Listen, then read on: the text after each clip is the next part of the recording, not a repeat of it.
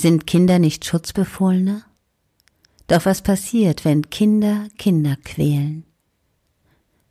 Selig, nicht körperlich. Was bedeutet Mobbing? Im Internet, in der Schule, untereinander. Was passiert dort mit den Kindern? Was erleben sie? Was spüren sie? Ich habe den jüngsten Coach, den ich bis jetzt kennenlernen durfte, dazu sprechen können.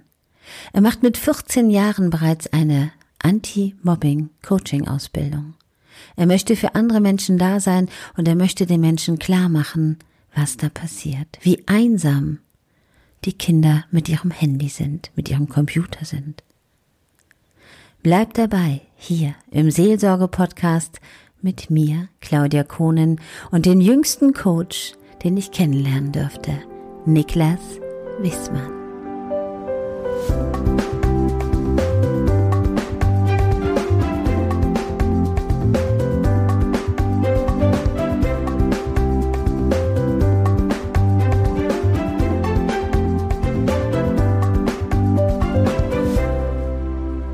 Schön, dass du da bist, hier im Seelsorge-Podcast. Heute ist mein Gast Niklas Wissmann und ich muss mal verraten, alle Achtung. Bei ihm klappte jetzt gerade was mit dem Internet nicht.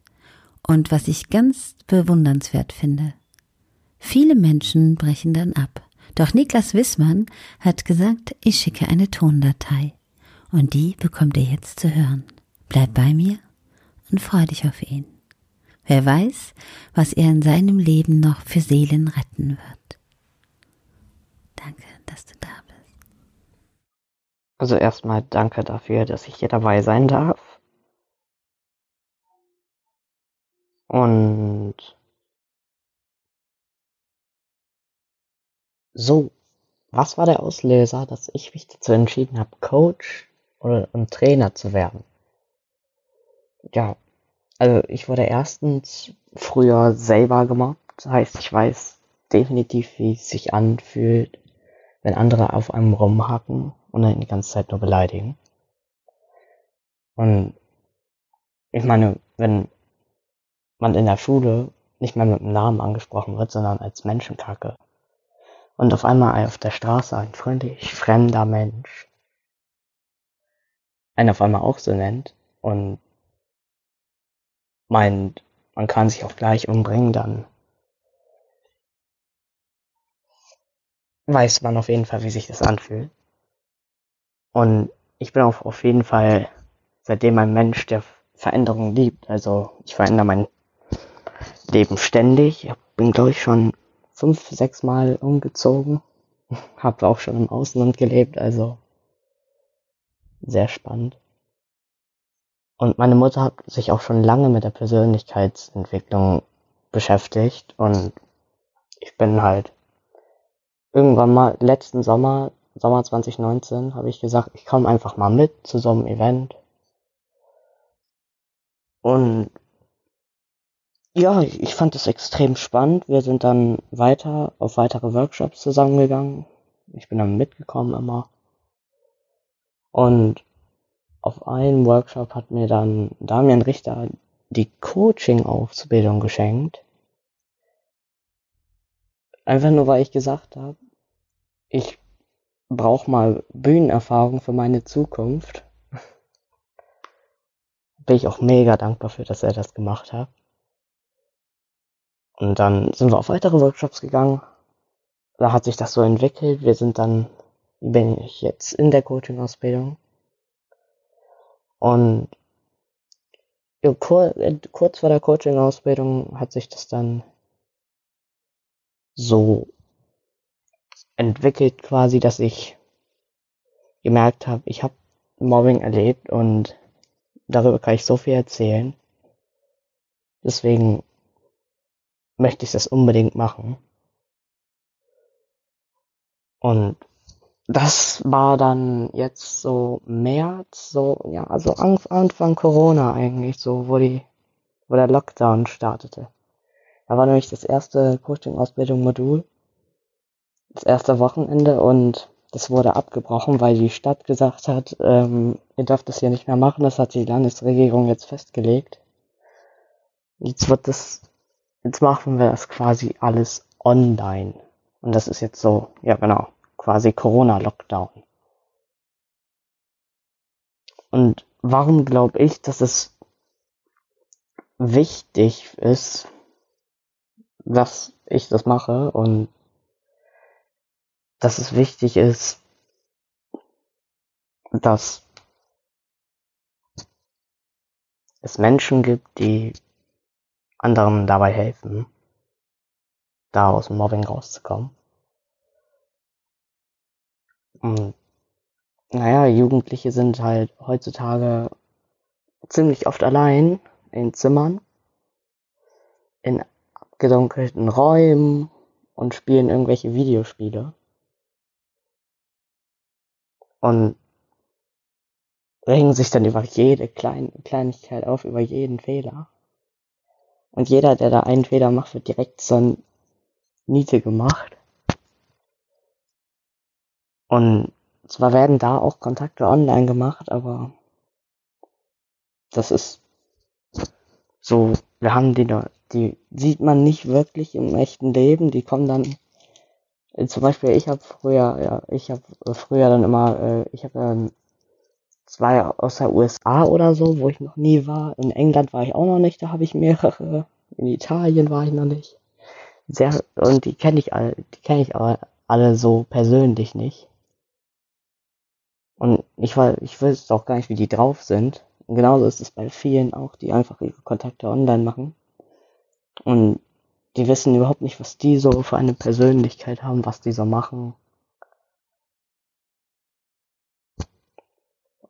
Und in der Schule sieht man auch, das sieht man ziemlich deutlich. Äh, es gibt, äh, es gibt viele Gruppen, aber es gibt auch extrem viele Schüler, die einfach alleine sind. Alleine an ihrem Handy sitzen und da auch in der Schule einfach in den Pausen irgendwelche Videospiele spielen.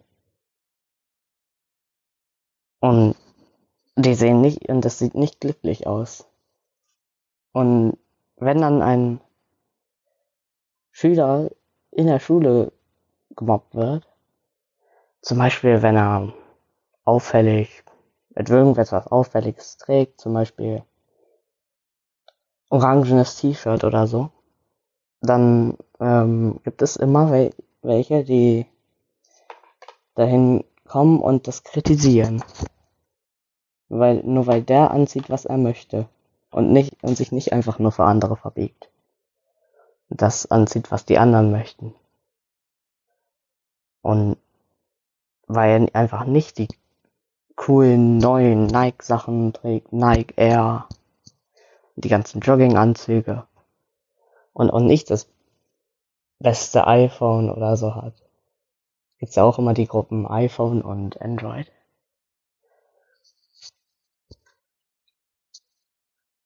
Und ja, Morgen wird halt auch immer stärker durchs Internet. Weil im Internet können die, ich nenne sie mal Mobber, die, die können damit einfach anonym bleiben. In der Schule müssen sie ja wirklich auf den, die Person zugehen. Und das machen, da haben sie, da haben sie auch meistens überhaupt keinen Mumm zu. Und im Internet können sie einfach anonym bleiben und brauchen deswegen auch überhaupt keine Angst vor irgendeiner Gegen, Wert in ihrem Privatleben oder zu haben.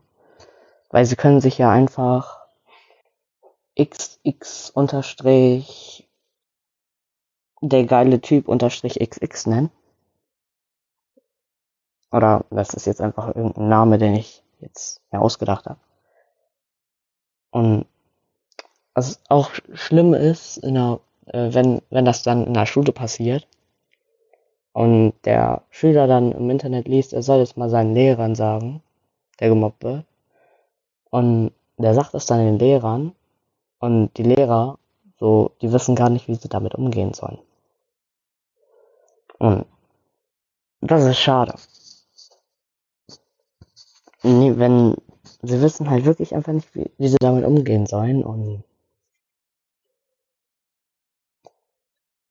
ja, sagen dann, ja, ist, ist dann, ist doch gar nicht so schlimm, ist das, ist das schon Mobbing? Weil ich weiß doch nicht, was, was ist denn Mobbing? Ja. Und da ist ja auch so, so ein Druck da, wenn dann auch noch gesagt wird, ähm, wie schlecht man in der Schule so ist. Und da kommt einfach so ein Druck, die Schüler verlieren ihr komplettes Selbstvertrauen. Und alle meinen, sie müssen unbedingt stark sein und die coolsten werden, weil sonst werden sie in der Gesellschaft nicht, nicht akzeptiert und kommen nicht weiter. Und das sieht man auch ganz oft bei Referaten. So, es gibt die, es gibt die Leute, die haben Selbstvertrauen und machen das da ganz einfach, stehen da ganz easy vor der Gruppe. Und es gibt die, die da quasi schon einen Nervenzusammenbruch kriegen. Und anstatt dann die zu fördern, die den Ner Nervenzusammenbruch kriegen, wird denen einfach eine schlechte Note gegeben und gesagt, wie schlecht sie sind und das war's. Und dem wird nicht, die, die werden nicht irgendwie gefördert und Selbstvertrauen, dass die mehr Selbstvertrauen kriegen und dass die sich auch trauen, vor Gruppen zu sprechen. Wird einfach gesagt, du bist schlecht. Punkt. Und ich arbeite darauf hin, dass wir in Zukunft eine Welt haben, in der es, in der es wird nicht so sein, dass niemand schlecht gemacht wird, weil also das wird schon ziemlich noch lange dauern. Aber es wird hoffentlich so sein, dass die Schüler sich mal mehr, wieder mehr treffen, mehr Persönlichkeit zeigen und ihre Träume anfangen zu leben und nicht ein, und nicht den Rat einfach anderer folgen und das machen, was ja, ihre Großeltern unbedingt wollen, was sie werden, weil das ist ja Familientradition oder so. Und als Jugendlicher kann man noch rausgehen und die Welt entdecken, weil im Normalfall hat man noch ziemlich, ziemlich viele Jahre zu leben. Und trotzdem ist es so, du weißt nicht, wie lange du noch lebst, deswegen fang lieber auch schon als Jugendlicher an. Statt erstmal zu warten, bis du 25 bist oder so. Und guck, äh, probier dich aus. Guck, dir an, was dir Spaß macht und mach dann auch das, was dir Spaß macht und nicht das, was anderen Spaß macht, nur weil du dazugehören willst. Und ja, ich sage, wenn ein Abgrund oder quasi eine schwere Zeit vor dir steht, dann guck da einmal hin, fühl das auch und dann bau eine Brücke darüber und leb weiter und fall nicht direkt in eine Depression. Und trotzdem ist Verletzbarkeit das neue Stark. Und das ist auch eine Entwicklung, die, es moment, die momentan stattfindet. Jetzt auch während Corona gab es viele Familien, die einfach wieder zusammengehalten haben und viele Freunde, die einfach mal telefoniert haben. Und das zeigt auch, was eine Krise ausmachen kann. Also es gibt nicht immer alles nur, ist nicht immer alles nur schlecht, sondern man sieht im Nachhinein immer irgendetwas Positives. Und das ist auch mein, mein Statement. Also, mach das, was du machen willst, werd zu der Person, zu der du werden willst, nicht äh, andere wollen, die du wirst. Und wenn andere dich nicht akzeptieren, dann kann, darfst du sie auch mal loslassen, denn dann sind das nicht die richtigen Menschen für dich. Es ist nämlich dein Leben und nicht das Leben der anderen. Und die werden auch dann ihr Leben weiterleben. Und ich wünsche jedem Menschen das Beste, auch denen, die mich verletzt haben oder die mich eine Krise geritten haben oder so. Weil durch die bin ich zu dem geworden, was ich heute bin. Man kann immer mit Dankbarkeit auf etwas reagieren. Und an jeden, der hier zuhört, du kannst alles schaffen, was du wirklich willst. Just do it. Fang einfach erstmal an. Wenn du nicht anfängst oder, oder und sagst, ach, ich mach das irgendwann, dann wird daraus meistens niemals. Ich glaube an dich.